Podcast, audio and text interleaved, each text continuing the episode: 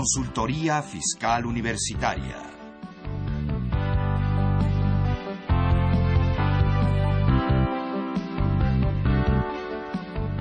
Un programa de Radio UNAM y de la Secretaría de Divulgación y Fomento Editorial de la Facultad de Contaduría y Administración.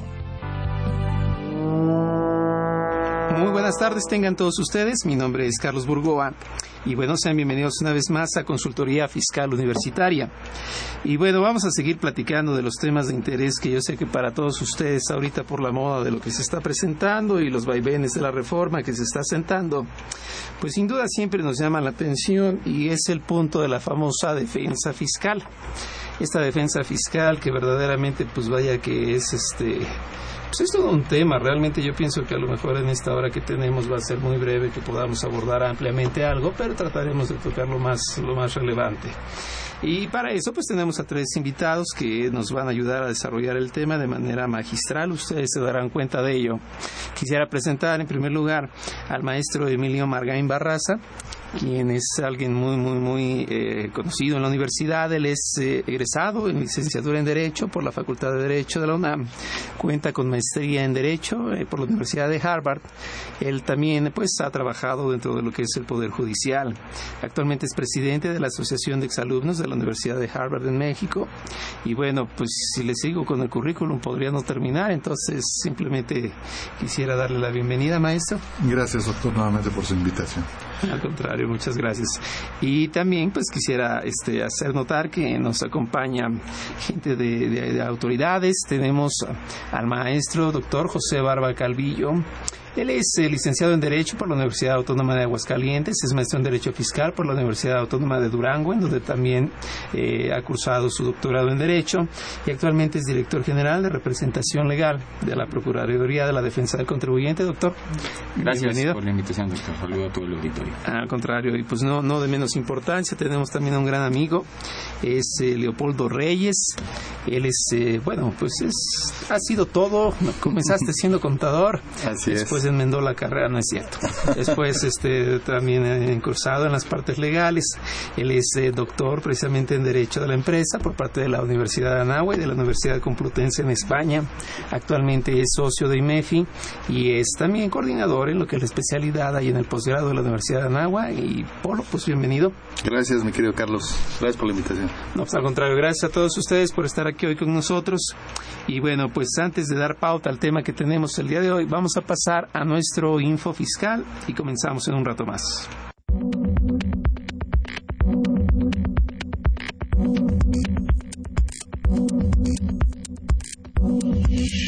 Info fiscal.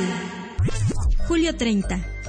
La Secretaría de Hacienda y Crédito Público informa sobre la situación económica, las finanzas públicas y la deuda pública Mayores informes en http dos puntos diagonal diagonal www.shcp.gov.mx.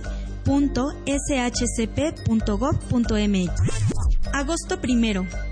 La Suprema Corte de Justicia de la Nación convoca el ministro presidente Juan Silva Mesa a juzgadores a defender la independencia y autonomía del Poder Judicial de la Federación en cada resolución que emitan en http diagonal diagonal www.scjn.gov.mx. Servicio de Administración Tributaria. Se actualiza las listas de contribuyentes incumplidos con datos de 1.544 contribuyentes adicionales en http dos puntos diagonal diagonal www.sat.gov.mx. Servicio de Administración Tributaria se da a conocer la actualización a la tercera resolución de modificaciones a la resolución miscelánea fiscal para 2014 y sus anexos 3 y 25 en http dos puntos diagonal diagonal www.sat.gov.mx. Servicio de Administración Tributaria. Se da a conocer resolución que establece reglas de carácter general en materia de comercio exterior para 2014 en http dos puntos diagonal diagonal www.sat.gov.mx.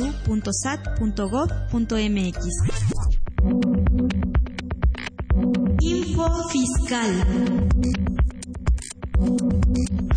Bueno, pues estamos de regreso y están ustedes muy bien informados.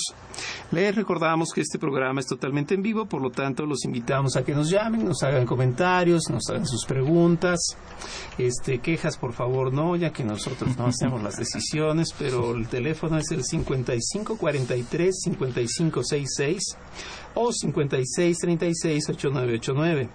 A ver, les repito, es 5543-5566 o 5636-8989. Y también nos visitan, si gustan, en el blog o en Facebook, en donde nosotros vamos, desde luego, a atender todas sus inquietudes. Y bueno, pues vamos a platicar un poquito en términos generales la gente en la calle se hace una pregunta como contribuyente, como pues dijéramos, ¿cómo le llaman? Ciudadano de a pie. este que no se quiere pelear con el SAT, que no se quiere pelear con el IMSS y que no se quiere pelear con el Infonavit y yo creo que desde ahí la pregunta está mal planteada, porque esto pues en verdad es una defensa. Creo que el pleito, o esa idea o esa noción ligera no es exacta. No sé, maestro Emilio, cómo lo vea usted. Bien, bueno, sí es cierto que entre los contribuyentes, sobre todo personas físicas y empresas pequeñas, hay un temor de enfrentar a la autoridad fiscal a través de los medios de defensa por el, el pensamiento o el prejuicio de que pudiera dar lugar a una persecución en contra de esos contribuyentes. La realidad creo yo que es totalmente contraria, porque como les digo, después de la cantidad de años que me he dedicado a esta materia, si eso fuera cierto, no estaría yo ejerciendo la profesión en forma independiente, porque no tendría sentido un medio de defensa que provocara un efecto de venganza, por así decirlo, de la autoridad. No, yo creo que en todo caso, eso sí, como todos los profesionistas, creo yo, en esta materia, sobre todo abogados, sabemos que en un momento dado podemos defender a un contribuyente, podemos, se puede presentar un medio de defensa con una razonable posibilidad de éxito.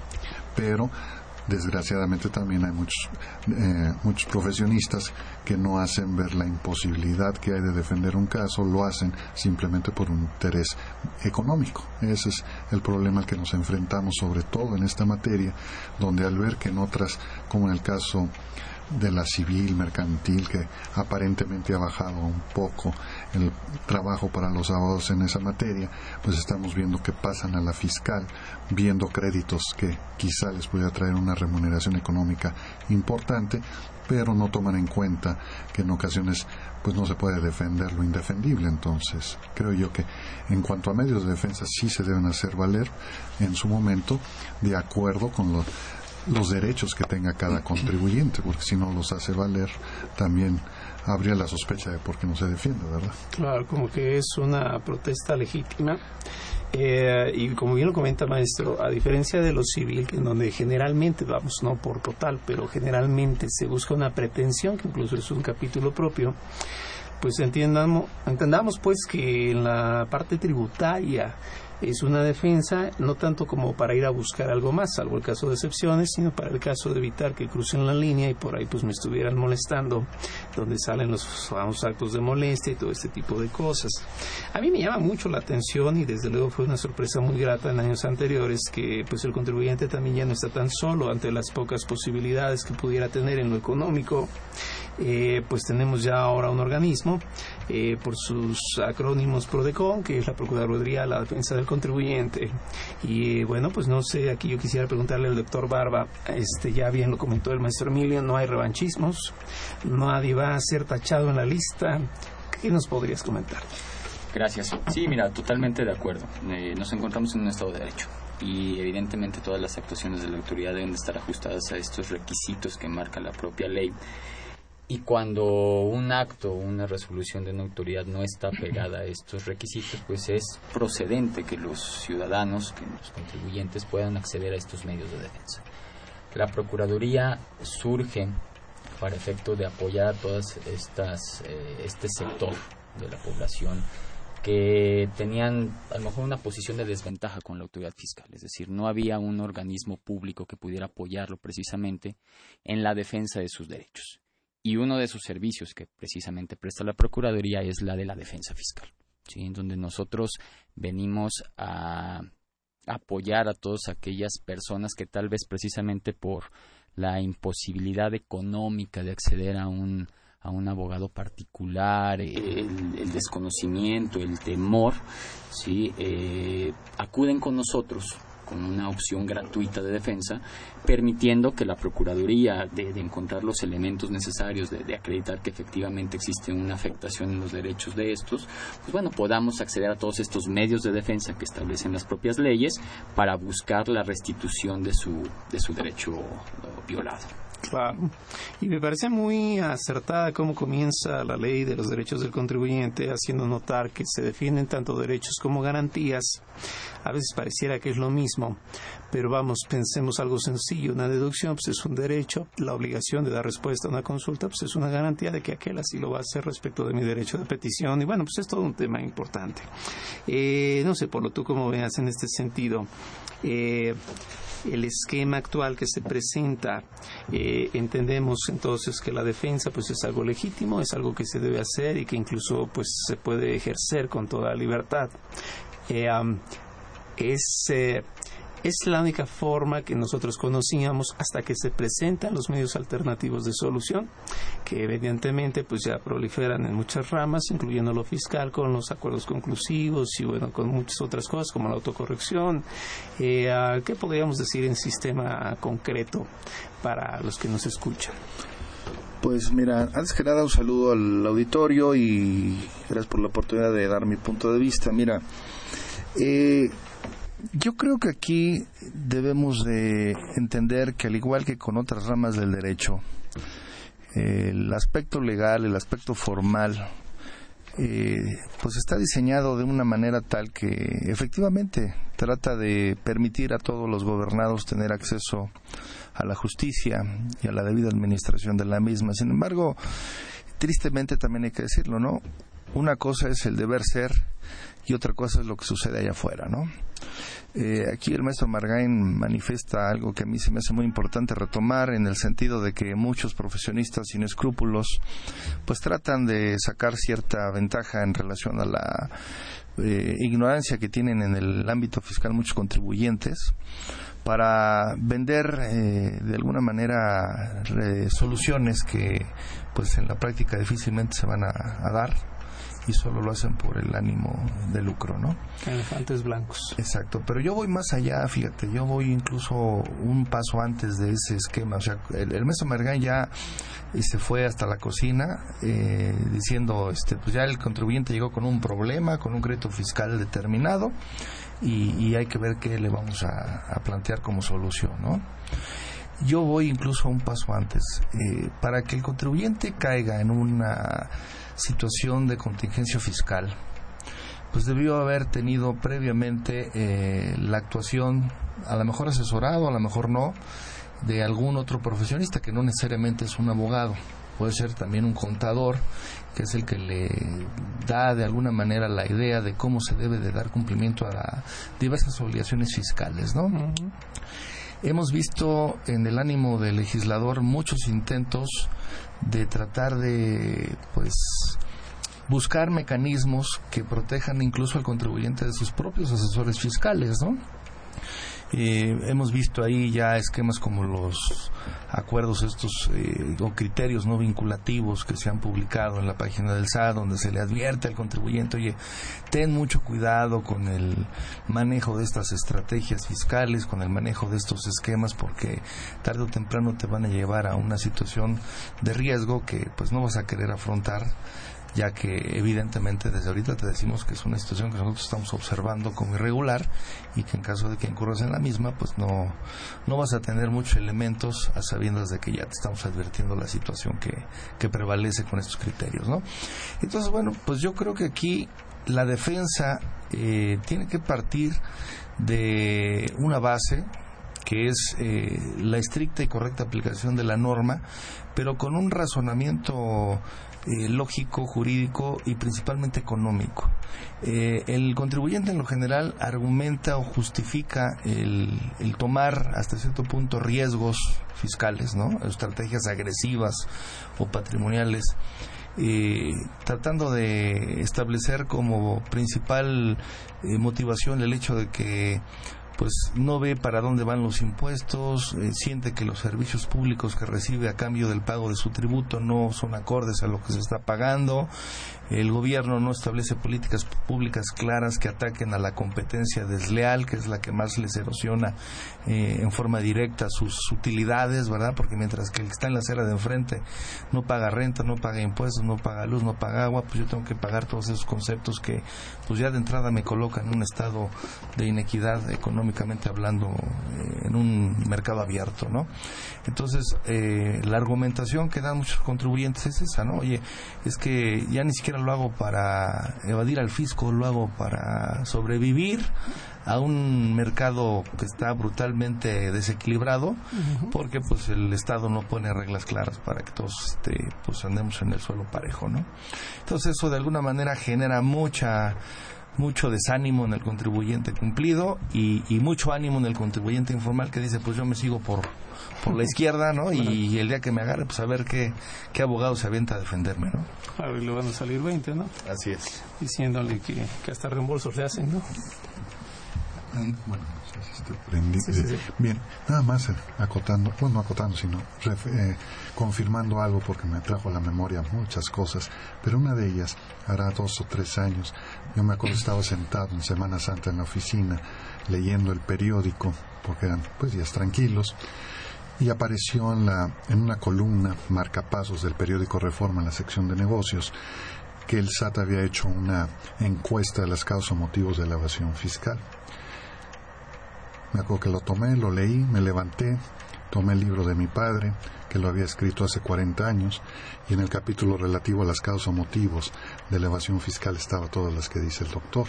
Y han sido más de 40 años y no han hecho nada. Entonces, también él curiosamente en el texto dice, eh, escrito hace más de 40 años, a lo que decía el doctor, es cierto, se, se debe tener una asesoría, pero el problema es, y esto lo aclaro, no tengo nada contra los contadores, nada más me casé con una, pero este, el punto es esa asesoría legal. ¿Quién la debe dar? El abogado pero solamente hasta años recientes podemos decir que se ha incrementado el estudio de la materia en las escuelas de derecho, lo que está permitiendo que más abogados ya intervengan en esta materia. Y les digo, el problema es de la interpretación de ley, porque si nos vamos al, al tema de la hermenéutica jurídica, nosotros sabemos que no las respuestas a todos los supuestos jurídicos o de derecho que están en estas leyes fiscales se resuelven en otras ramas del derecho. Y el problema es quién está preparado en todo esto, el abogado. Pero lo que dice el doctor y es cierto. Hay que buscar ese camino previo de, asesoría para, que, para evitar problemas. Porque es curioso que todavía hace, pues hace algunos meses, ya hasta tenía la duda si era un mismo profesionista o no, dos contribuyentes que acudieron a mí tenían que habían declarado en ceros en impuestos sobre la renta y en todo por asesoría de un profesionista. Y luego veo que en otro país precisamente llevan a la cárcel a profesionistas, ah, digo, a contribuyentes por declarar en ceros. dije, bueno, ¿y quién fue el de la genial idea? Cuando en uno de los casos me habla la gerente de recursos humanos para ver algo, digo, bueno, si tiene gerente de recursos humanos y declara en ceros, yo quiero saber cómo viven.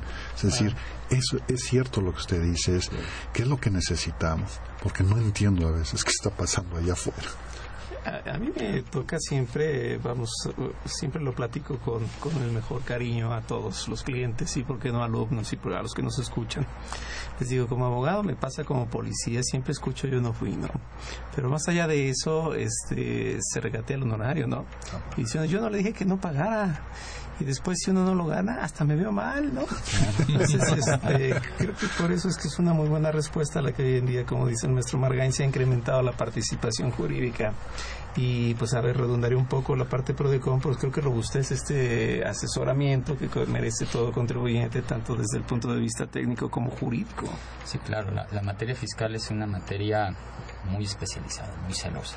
Y aunque pareciera en muchas ocasiones que diferentes contribuyentes se encuentran exactamente en la misma situación, pues eso genera que precisamente como, mencionan aquí los doctores, eh, pues profesionistas que tal vez no están plenamente especializados o familiarizados con la materia, eh, con eh, la utilización de pues, los famosos formatos, machotes también conocidos, dicen, bueno, sabes que tu caso es parecido a este, entonces en este hubo un resultado favorable, vamos a utilizar el mismo para los siguientes, ¿no? Es muy importante que, los contribuyentes, como mencioné, tengan este asesoramiento especializado, ya sea con un eh, profesionista particular o sea con una dependencia como es la Procuraduría es importante porque en muchas ocasiones para el tema precisamente de la mesa, que es los medios de defensa, a veces es muy complicado ya darle la vuelta a una defensa que no fue planteada debidamente desde el inicio. Y, que de alguna otra manera cuando uno como, como abogado revisa el asunto dice, caray, este asunto pues, estaba para, para, con muchos elementos para, para obtener una resolución favorable pero por esta manifestación, por la falta de, aportar este documento, por una indebida argumentación de, alguna, de alguna cuestión, ya no va a ser posible llegar a esa parte. Entonces, sí es importante eh, este asesoramiento de, con profesionistas especializados y, me, sumo a la, opinión del doctor, no es en, contra de, los, de los eh, compañeros, amigos, contadores que tenemos, ¿no? es el, punto que precisamente muchos están especializando ya más en esta parte de la defensa y, que por lo menos dicen, ¿sabes qué? Mira, yo quiero eh, aprender más de esta parte para que si a mí me va a tocar hacer el recurso administrativo, por lo menos lo voy a plantear de la mejor manera. A lo mejor el juicio de nulidad ya no me va a permitir a mí llevarlo porque requiere un conocimiento más técnico, pero por lo menos que en la parte del recurso de revocación, el recurso de inconformidad, no vaya yo a perjudicar a mi cliente para que cuando acuda contigo eh, abogado eh, tú puedas continuar con esa línea de defensa y llegar a un resultado favorable. Entonces sí es importante esta asesoría especializada. Sí, como que tiene que ser un kickoff muy este, básico. Y ahorita creo que estamos en un momento álgido donde la defensa se robustece se ve nuevamente la presencia de oportunismo, se ve nuevamente este, la reproducción de machotes, porque todo el mundo está nervioso con la contabilidad electrónica y esa es la palabra verdadera, está nervioso porque, bueno, obvio, nadie ha tenido un comportamiento excelente, hay gente que también suele ser más, este, pues, aprensiva, entonces, bueno, total que está proliferando el tema. Entrando en lo técnico, eh, Polo, ¿tú cómo ves este tema? Y desde luego sabemos que hay medios de defensa, recurso, juicio de nulidad y, este, y el juicio de amparo. El plástico breve para que ya ustedes me sigan desarrollando. Bueno, todo mundo ha dicho que en alguna ocasión un despacho platica que quiere impugnar estas disposiciones a colación del juicio de nulidad. Quiero pensar que porque procede la impugnación de reglas generales pero bueno, se les olvida que el contexto una cosa es legalidad y otra cosa es constitucionalidad. Argumentos como que porque me sale muy caro, argumentos que porque voy a tener que contratar dos contadores, argumentos como que, o sea, en pocas palabras, verdaderamente lo que está atrás es el pecado oculto. Entonces, ¿tú cómo ves, Polo, en una, en una síntesis global que podríamos decir de esto? Pues mira, hemos tenido oportunidad de compartir con varios especialistas amigos en diversos foros este tema y hay desde el despacho que te ofrece, como decía aquí el doctor, eh, el amparo de 5 mil pesos de machote, ¿no? Hasta el que te dice que se va a sentar a analizar con tu equipo de contabilidad realmente cómo está la situación y ponderar la viabilidad y procedencia, ¿no? Digo, yo creo que aquí hay que ser muy claros. Eh, desde las primeras, eh, desde los primeros criterios que se empezaron a dar a conocer por la Corte, ahora a raíz de la naciente décima época, ¿no? Con motivo de las eh, adecuaciones a la Constitución del 2011, de junio de 2011, pues se ha cuestionado mucho acerca de que si los derechos tributarios son derechos humanos o derechos fundamentales y hasta qué punto se pudiera llevar a esos extremos, ¿no? Una norma, pues prácticamente procedimental, ¿no? Una obligación de, carácter formal. Eh, y yo considero que pues como lo han manifestado muchos eh, especialistas, eh, los derechos fundamentales o derechos humanos que se pudieran en un momento dado eh, hacer pues valer en un procedimiento de esta naturaleza difícilmente estarían vinculados a la parte de la contabilidad, ¿no? ¿Por qué? Porque en primera estamos hablando de un esquema en donde pues lo primero que tengo que darle a entender a mi cliente es que busco realmente con un amparo de esta naturaleza, ¿no?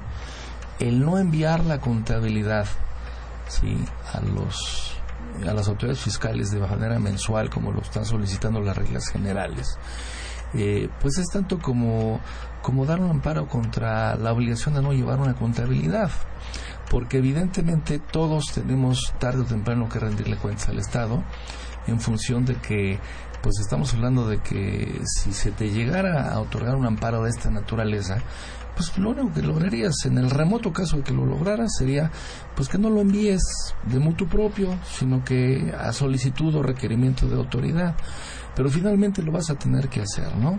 Entonces yo no le veo ningún sentido práctico, ningún beneficio y mucho menos algún derecho fundamental que se esté violentando. Algunos argumentan ya en términos ya un poco más serios, ¿no? A, diferencia de los ejemplos que tú dabas, pues que la intimidad, este, los derechos del contribuyente a que su información pues no sea de alguna manera este pues dar a conocer, ¿no? En contravención a lo que dice el 16 constitucional en cuanto a la intimidad de los datos personales.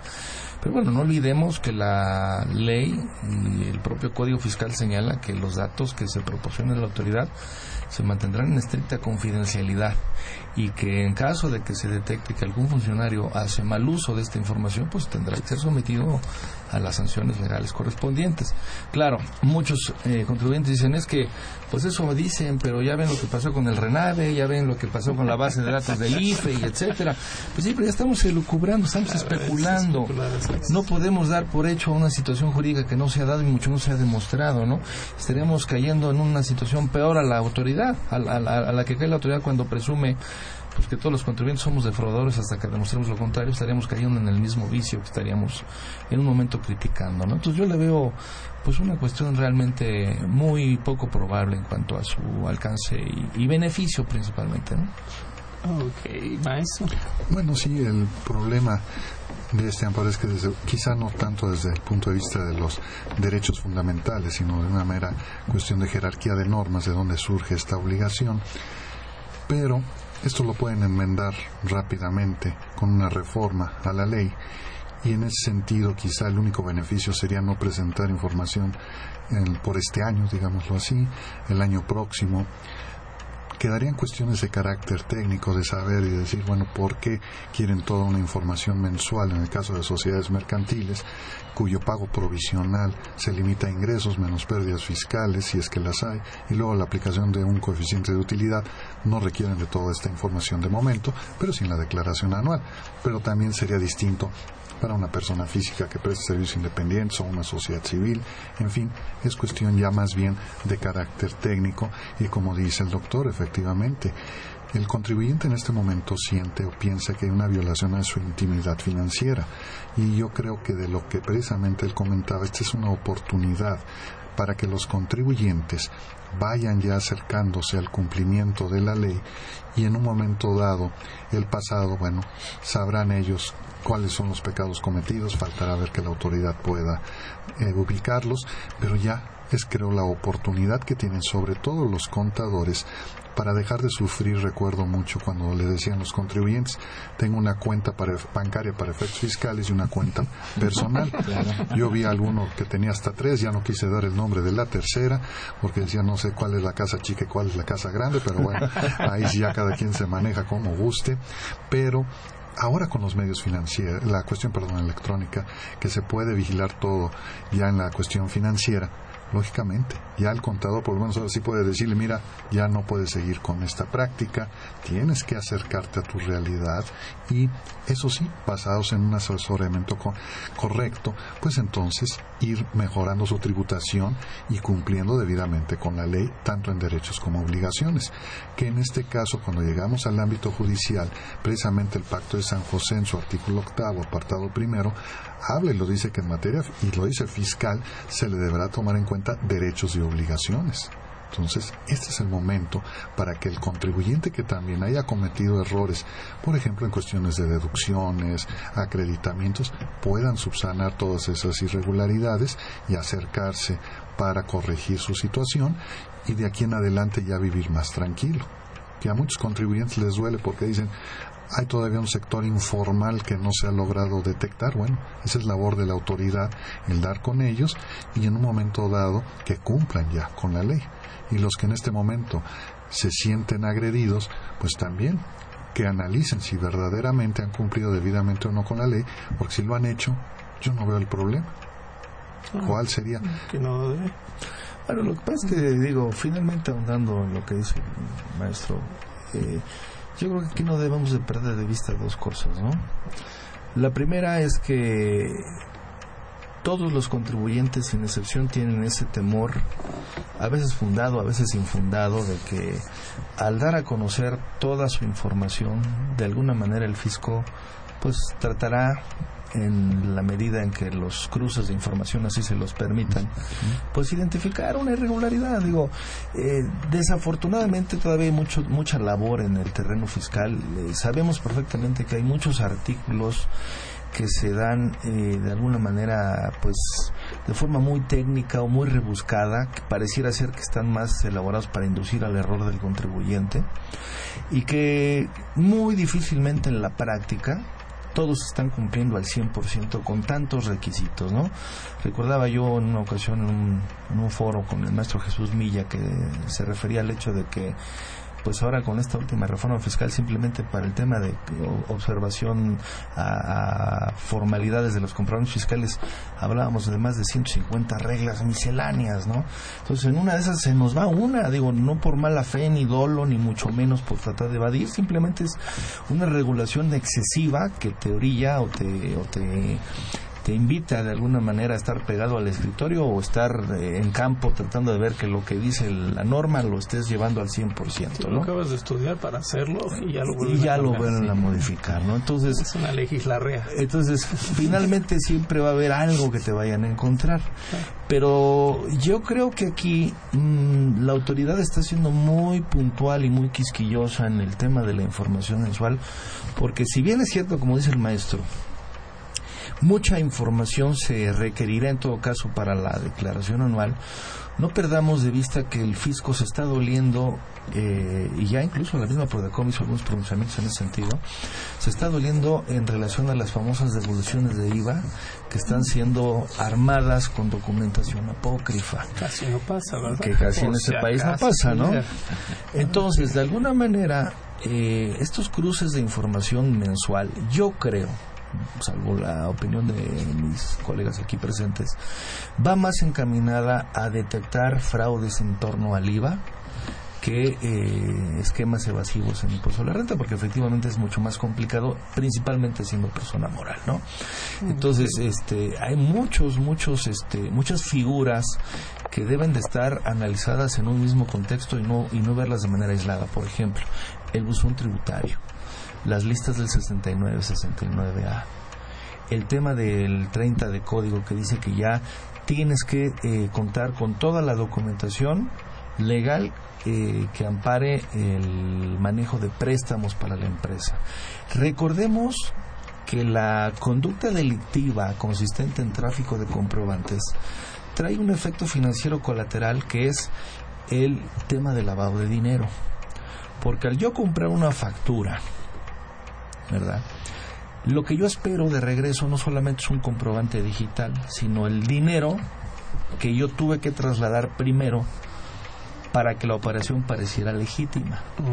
Y a la hora del retorno a la empresa, es, ahí donde dice el fisco, aquí es donde te voy a agarrar, porque o la, o la ingresaste como préstamo, o la ingresaste como aportación de capital, o, de alguna manera va, va, a brincar en la contabilidad, ¿no? Va a, va a ser una, como decimos los contadores, una operación discontinua, es decir, una operación que no es del día a día y que va a casi casi a levantar la mano, aquí estoy, porque pues va, va a ser por un monto que no es acorde al, flujo normal de la empresa, ¿no? Claro, no hay, no hay justificación en el origen y procedencia Ajá. que, ah, caramba, y, híjole, bueno, pues a ver, antes de continuar un poquito con esto, vamos a ir rápido a una pausa y regresamos ahorita. Por favor, si tienen preguntas, recuerden llamarnos 5543-5566 o 5636-8989. Eh, recuerden, ahorita es gratis, ya están aquí los dos invitados. La, la Prodecon siempre es gratis, pero ahorita vamos a ver la postura que tienen el tema. Regresamos. Investigar para generar conocimiento.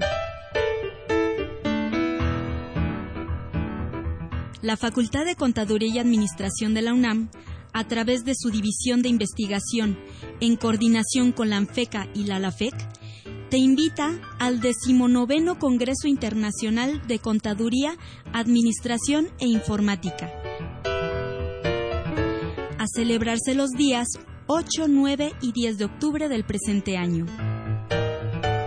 El objetivo es difundir resultados de investigación teórico-práctica en las disciplinas de la contaduría, administración e informática,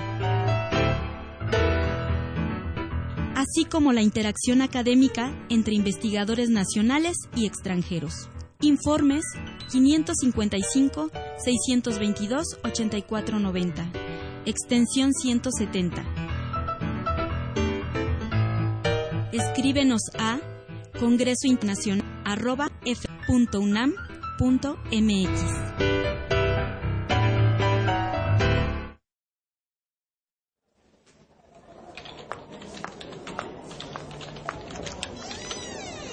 Morales, ¿ya tiene lista la declaración de impuestos de la empresa?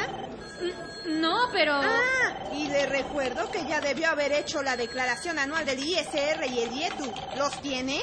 Sí, pero es Oiga, y quiero la lista para ahorita de la prelación de acreditamiento del ISR por dividendos en mi escritorio. Sí, ya sé, pero es que yo... ¡Que alguien me ayude! Artículos. Asesoría jurídica, laboral y contable noticias fiscales, opiniones de especialistas. Esto y más puedes encontrar cada quincena en tu revista Consultorio Fiscal. Suscríbete en www.consultoriofiscalunam.mx o llamando a los teléfonos 5616 1355 y 5622 8310 o al correo publicaciones arroba correo punto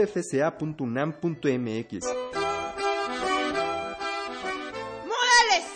Pero qué buen trabajo ha hecho. Ay, gracias, jefa. Consultorio Fiscal. Por mucho la primera, por mucho la mejor. Ok, pues estamos de regreso y pues bueno, como cada semana les tenemos obsequios para ustedes. No crean que es arcón navideño porque todavía no llega Santa Claus. No crean que es otra cosa. Son revistas de consultorio fiscal. Tenemos ahorita el número 599 y también tenemos el número 598. Ambos van a ser motivo de regalo. Tenemos 5 y 5, así que yo creo que vamos a dividirlo en 10 llamadas. Y bueno, pues quienes nos marquen y nada más nos digan arriba los Pumas, ya con eso se llevan su revista. los teléfonos son 55 43 55 66 o 56 36 8989. Y bueno, yo creo que aquí, como decía Beto el Boticario, viene la hora, ¿cómo chingón La hora tétrica. Yo he escuchado un argumento que quizás eh, me suena, platicado yo con el maestro Margain antes de entrar aquí al aire, un tanto romántico que es lo único que a mí me ha hecho clic dentro de muchos argumentos que se platican en, la, en el medio.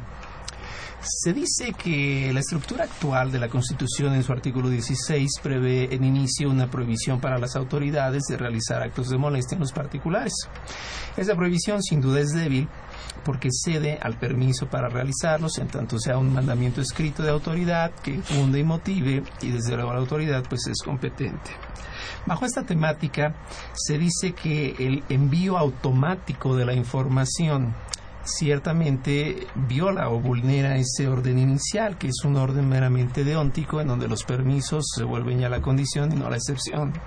Y desde luego la seguridad por prohibición de las autoridades, pues ya se vuelve secundario es un punto, insisto, romántico porque estamos hablando ya del control en el texto constitucional, independientemente de las secuelas que pudiera tener.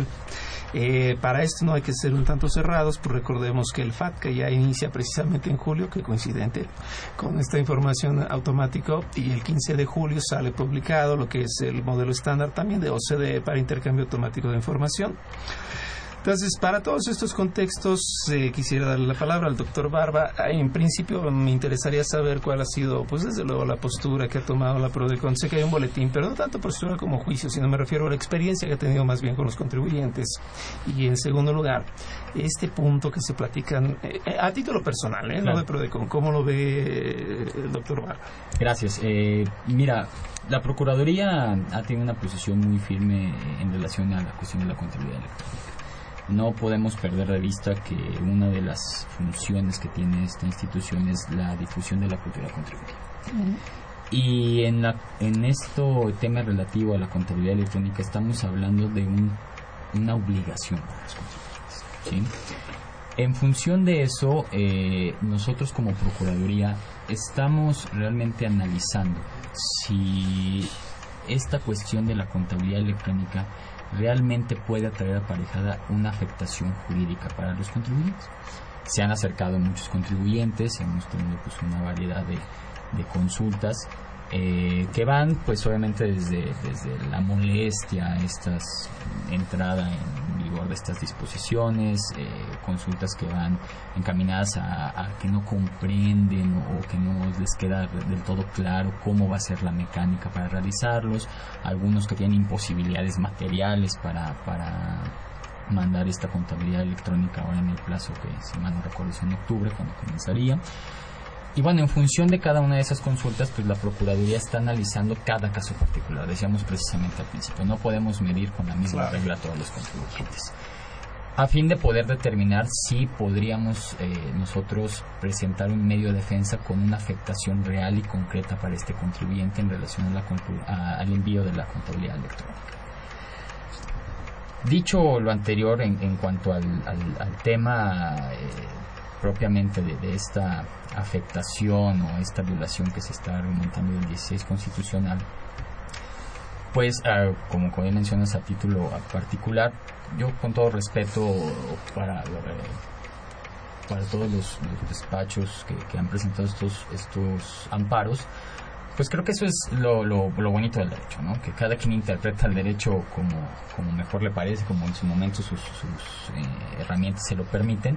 Y bueno, ellos están considerando este tipo de, violaciones como efectivamente eh, la intromisión al domicilio, eh, violaciones en relación al tratamiento de los datos personales, violaciones en relación a la posible realización de una revisión electrónica cuestiones que, me subo con mi colega, creo que, aquí el punto trascendental en un medio de defensa es determinar cuál es la afectación. Es decir, cuál es la afectación jurídica en este preciso momento. Es cierto, la contabilidad electrónica tiene un propósito y es que la autoridad cuente ya con todos los elementos e invariablemente esto le va a permitir a ellos en algún momento, si así lo considera y en ejercicio de sus facultades discrecionales, pues llevar a cabo tal vez una revisión electrónica. Pero en el momento no se ha materializado. Yo en particular eh, creo que a fin de poder determinar si existe esta violación al, artículo 16 constitucional, tenemos que ser muy conscientes de cómo se está materializando ese perjuicio actualmente. Es decir, si yo envío mi contabilidad electrónica y no he tenido en este momento, por ejemplo, una afectación por una revisión que me haga la autoridad, hasta dónde este es el momento para yo aducir esa parte. Y al final de cuentas, la última palabra la va a tener los organismos jurisdiccionales, ellos podrán determinar si es procedente o no esta, esta afectación en este momento, pero el punto primordial aquí creo que es este, ¿no? determinar cómo me está afectando actualmente la ley. Si mi afectación es de incertidumbre, alguna circunstancia de cómo va a operar, bueno, tal vez podríamos hablar de una, actualmente de una afectación. Pero si yo estoy aduciendo afectaciones que realmente no han sucedido, como podría ser, lo como mencionamos, van a utilizar de manera indebida mis datos personales. Bueno, ya los utilizan, ya, ya trascendió esto. realmente creo que esa es la parte. Eh, reitero, la Procuraduría estamos siendo muy cuidadosos, porque no podemos dejar de un lado que esto es una obligación que tienen los contribuyentes, es una obligación que sin lugar a dudas ha generado molestias, pero que como también toda reforma en materia fiscal, que sabemos que son muchas y tenemos muchas, pues en un inicio genera a veces este... Eh, tabú por parte de los contribuyentes de no querer hacer las cuestiones. No es una obligación que nosotros sabíamos que iba a venir desde el principio de año, sabíamos que iba a estar esta obligación, que se fue postergando el inicio eh, y que como también en otras circunstancias, como por ejemplo en el ¿no? otra otro tema que fue de mucho impacto, que los contribuyentes no, no estaban muy de acuerdo con esta con estas reformas, pues bueno, inicia una, una vigencia esta reforma y tiene sus complicaciones. El SAT tiene que enfrentarse a esas complicaciones, tiene que perfeccionar lo que haya que perfeccionar. Digo, entendemos que, la, que a veces la resolución miscelánea fiscal, en lugar de aclararnos, a veces nos confunde más. ¿sí? Eh, y bueno, son los retos, son los retos de esta reforma. Y la Procuraduría, bueno, pues estamos muy atentos a analizar esos casos particulares, cada caso particular en los contribuyentes para determinar si hay realmente una afectación y por lo tanto si es procedente un medio de defensa. Me parece muy oportuno, ¿no? Caso por caso. Y ahorita que comentabas que la resolución miscelánea confunde más de lo que está eh, muchas veces la ley. Me acuerdo del que decía que el médico, el problema que tenía es que cuando se iba de vacaciones, sus pacientes se le aliviaban, ¿no? Entonces, como que por ahí algo sale un poco raro. ¿Qué opina usted, maestro, respecto de estos argumentos entonces? Bueno, yo creo que es importante recordar y quizá para muchos contribuyentes no fue su experiencia, pero lo comentábamos hace rato. Hace un buen número de años, por los 60 más o menos en los finales, todavía existían las juntas calificadoras, tanto del impuesto sobre la renta como del impuesto sobre ingresos mercantiles, en cuyo procedimiento el, procedimiento consistía en que el contribuyente entregaba todos sus recibos de ingresos, más todos los comprobantes de sus deducciones, y la autoridad determinaba el pago del impuesto viendo la autoridad que había muchos problemas, una carga de trabajo muy grande y además muchos contribuyentes se terminaban inconformando contra las liquidaciones, decidieron modificar el código para pasar al sistema de autodeterminación. Lo que sucede ahora es que se le está pidiendo de nueva cuenta la información al particular pero el problema es que ya la autoridad tiene, insisto, la posibilidad de analizar la información financiera, es decir, la información que existen en las instituciones financieras del contribuyente, más las operaciones que celebra con terceros a través de cruzar datos, información, y eso es lo que ya no les agrada. Y entonces lo que yo puedo observar es que de un sistema manual ya pasamos a un sistema electrónico con mayores beneficios para la autoridad, pero que hay que insistir en algo. Si bien es cierto, se piensa que hay una intromisión en todos los actos del particular, también el particular a entregar toda su información lo hace de buena fe y eso lo dice la Ley Federal de los Derechos del Contribuyente, lo cual para mí es muy importante porque entonces la autoridad tiene que demostrar que efectivamente la información que está entregando el particular no es correcta y con ello incumple con las leyes fiscales. Entonces, aquí lo que podemos observar si es ya un cambio, más que nada, en la visión que tiene el contribuyente de su contabilidad o de sus datos financieros para efectos fiscales. Y eso es lo que está costando mucho trabajo. Porque yo lo que vería es, si me dicen que ha incrementado mucho la recaudación del SAT, sí, pero es por los medios electrónicos. No tanto por un trabajo concienzudo, digamos, de auditoría, como se hizo en los años 60 cuando hubo en el tiempo de Ortiz Mena una gran recaudación, pero con muchos elementos materiales de inferior, eh, digamos, practicidad que hoy en día. Entonces, creo yo que aquí el contribuyente debe tomar ya conciencia de que realmente en, en, muchos casos donde no tributan o tributan muy poco, requieren ya de una vida fiscal, como la llamo yo. Algo que demuestre a la autoridad que su ritmo de vida concuerda con el pago de las contribuciones a su cargo. Que eso es algo que no quieren muchos todavía mostrar. Sí, es curioso. Hasta pasa, ¿no? Sale el cliente y dice, no tengo dinero, y ahí trae un Rolex en la mano y dice, hay pobrecito, ¿no? Y se va en un BMW, cosas de ese tipo. Para tener un alcance, estamos independientemente de, de lo que sea la decisión de cada contribuyente, Polo, el amparo como tal y con las reformas que tuvo precisamente para 2011 y se concretan precisamente el año pasado, en 2 de abril. ¿Cuáles son los alcances que tiene respecto, sabemos que procede contra actos, omisiones o normas generales. Creo que en este caso el tema sería una norma general. ¿Cuál es el alcance? Porque también se habla de la declaratoria general, de inconstitucionalidad, etcétera. ¿Cuál sería el verdadero alcance que tiene el amparo actualmente para contrastarlo con este tema? Pues mira, eh, A mí me gusta siempre hacer un poquito historia, así como el maestro Margain, para ubicarnos en el contexto real, ¿no? Que vivimos. Eh, y siempre lo manifiesto cuando doy mi punto de vista en relación al amparo fiscal. Eh, muchas veces perdemos de vista que el amparo fiscal, o mejor dicho, el amparo, corrijo, nace eh, con una característica muy peculiar en lo que se refiere a la materia tributaria. No es procedente contra temas fiscales. En sus orígenes, en sus inicios, el amparo era pues contra todo tipo de acto de autoridad excepto la imposición de contribuciones, ¿no? Y ya decían los padres del amparo, ¿no? Este estás inconforme con los impuestos que pagas, pues el amparo no es la vía, tienes que irte al voto y aplicar el voto de castigo al mal gobernante, ¿no? Claro, es algo que suena muy romántico hoy en día, ¿no? Pero que sin embargo eh, de alguna manera trae un trasfondo, ¿no? Si el amparo fiscal tuviera la misma eh, trascendencia y alcance que el amparo en términos generales en otras ramas del derecho, sería muy riesgoso para el Estado porque estaríamos atentando lo que le permite ser y hacer al, al, Estado, que es pues las finanzas públicas, ¿no?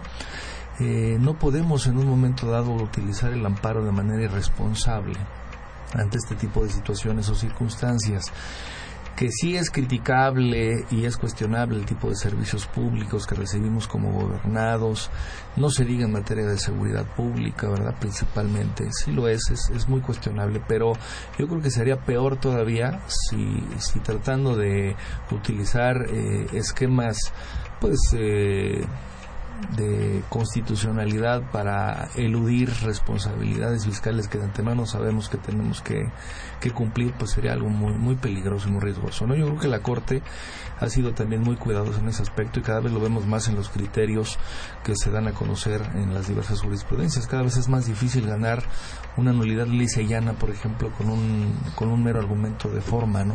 Que si no me dejó citatorio, que si me citó a la una y llegó a las tres y, cosas de que, que, no, que la notificación fue mal practicada, etcétera, etcétera, ¿no? Exactamente. Entonces, entonces la, la esencia aquí en materia fiscal yo creo que debe ser muy importante puntualizarla. Debemos de privilegiar el fondo sobre la forma, definitivamente. ¿No? O sea, si tú mandas o no mandas la contabilidad y si la autoridad eh, te sanciona por enviarla o no enviarla o enviarla mal, etcétera, pues eso no debe ser realmente lo preocupante, ¿no? Lo, lo, preocupante debería de ser en todo caso es, estás cumpliendo con la, con la sustancia, con la materia, porque a final de cuentas el temor no es infundado. La mayoría de los contribuyentes que están queriéndose amparar contra estas nuevas disposiciones, pues saben perfectamente que traen ahí un pasado no muy claro y que quedaría por demás evidenciado ante cualquier cruce de información, ¿no? O sea, ahorita, eh, si me permiten la expresión muy a la mexicana, lo voy a explicar, pues dice, la mula no era arisca, ¿no? O sea, ¿qué tiempos aquellos, no solamente a los que hacía alusión el maestro Margain, en donde pues este, uno iba a que le calcularan el impuesto y a lo mejor en ese entonces sí no se requería tanto al contador. Ahora, mediáticamente, la autoridad creo que también ha incurrido en una falla, ¿no? El, el, el tratar de decirle al contribuyente actual, este, no te preocupes, ya todo está tan fácil que ni siquiera vas a necesitar contadores. No, yo creo que más que nunca vas a necesitar el contador, ¿no? Y un contador que, que además no solamente sepa la técnica contable, sino que además tenga conocimientos en informática y como que medio le entienda un poquito al derecho para que después no te meten broncas, ¿no? Entonces, bueno, eh, yo creo que todo se reduce a que si hacemos un análisis, por ejemplo, de qué es más grave desde el punto de vista infracción, no estar inscrito en el registro federal de contribuyentes o no eh, mandar una declaración informativa de operaciones con tercero, yo creo que ahí desentrañamos toda la esencia de la política pública que está tratando de implementar la autoridad.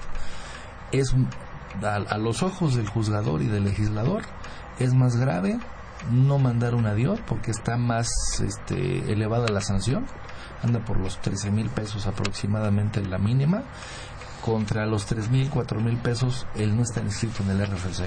Uno diría, oye, ¿cómo es posible que una persona que no esté inscrita en el RFC, que es un defraudador sistemático y consuetudinario, tenga una sanción de 4 mil pesos, mientras que un contribuyente que sí paga impuestos, por el simple hecho de no mandar un adiós, tiene que pagar tres veces más? Bueno, pues muy sencillo, porque si yo no mando un adiós, le desarticulo por completo ¿sí? el mecanismo de fiscalización del Estado y que es uno de los pilares para que el Estado funcione.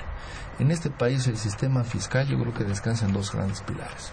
El de las normas sustantivas donde te dice qué debes de pagar, cómo y cuándo, y el que fortalece las facultades del Estado para verificar que efectivamente esas normas se cumplan. Y si la que está de alguna manera erigida para vigilar el cumplimiento estricto de la ley no está lo suficientemente fortalecida o no está suficientemente a la vanguardia y deja que mecanismos eh, elusivos o defraudadores este, prevalezcan por encima de las facultades de comprobación, pues vamos a estar en un problema muy grave, ¿no? Entonces el amparo no puede definitivamente trascender por estas principales causas, en donde el interés público siempre deberá estar por encima del interés particular. Ese, ese, es un punto efectivamente en la nueva ponderación para el otorgamiento de las suspensiones. Entonces, la gente cree falsamente que con un amparo se evita el pago de impuestos.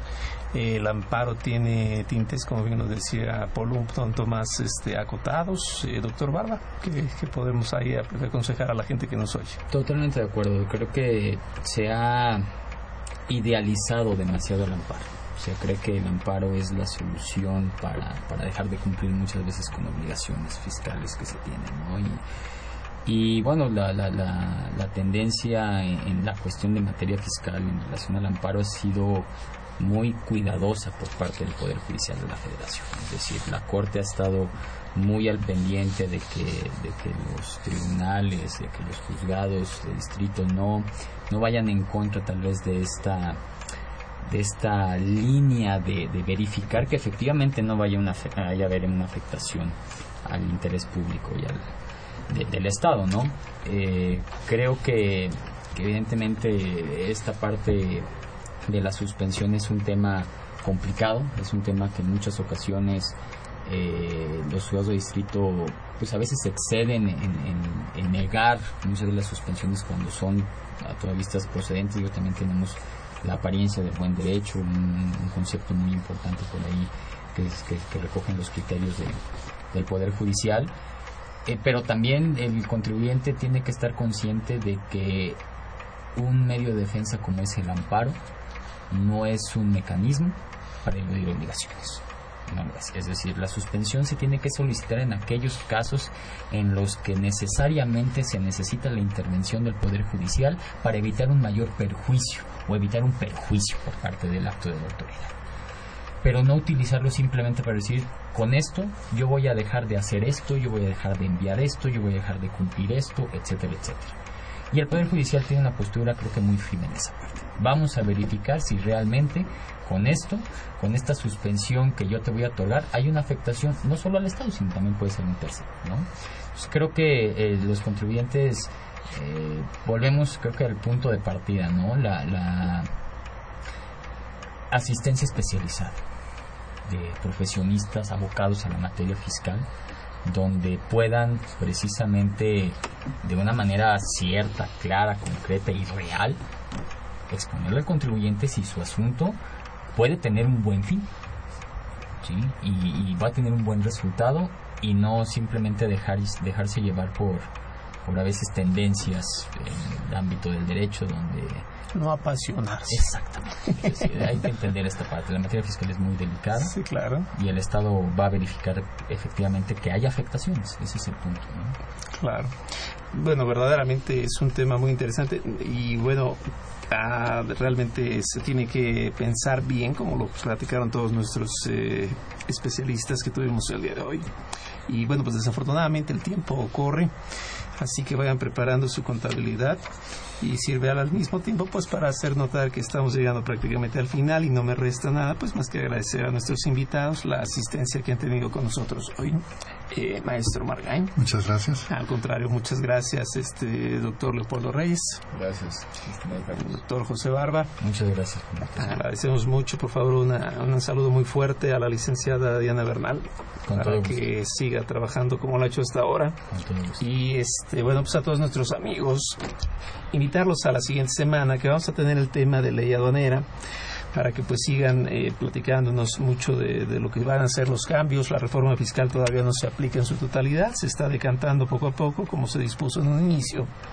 Y pues de ahí que también tengamos que estar atentos de los cambios que se avecinan también en las normas administrativas. Y bueno, pues de momento es el tema que hemos acotado el día de hoy y agradecemos nuevamente la presencia de nuestros invitados.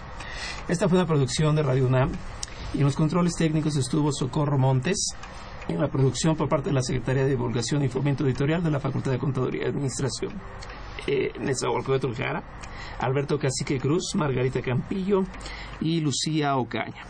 La Facultad de Contaduría y Administración agradece a los conductores e invitados de este programa quienes participan de forma honoraria. La opinión expresada por ellos durante la transmisión del mismo refleja únicamente su postura personal y no precisamente la de la institución. Mm.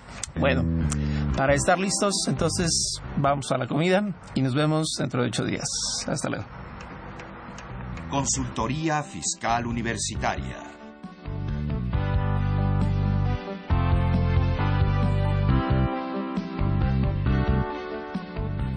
programa de Radio UNAM y de la Secretaría de Divulgación y Fomento Editorial de la Facultad de Contaduría y Administración.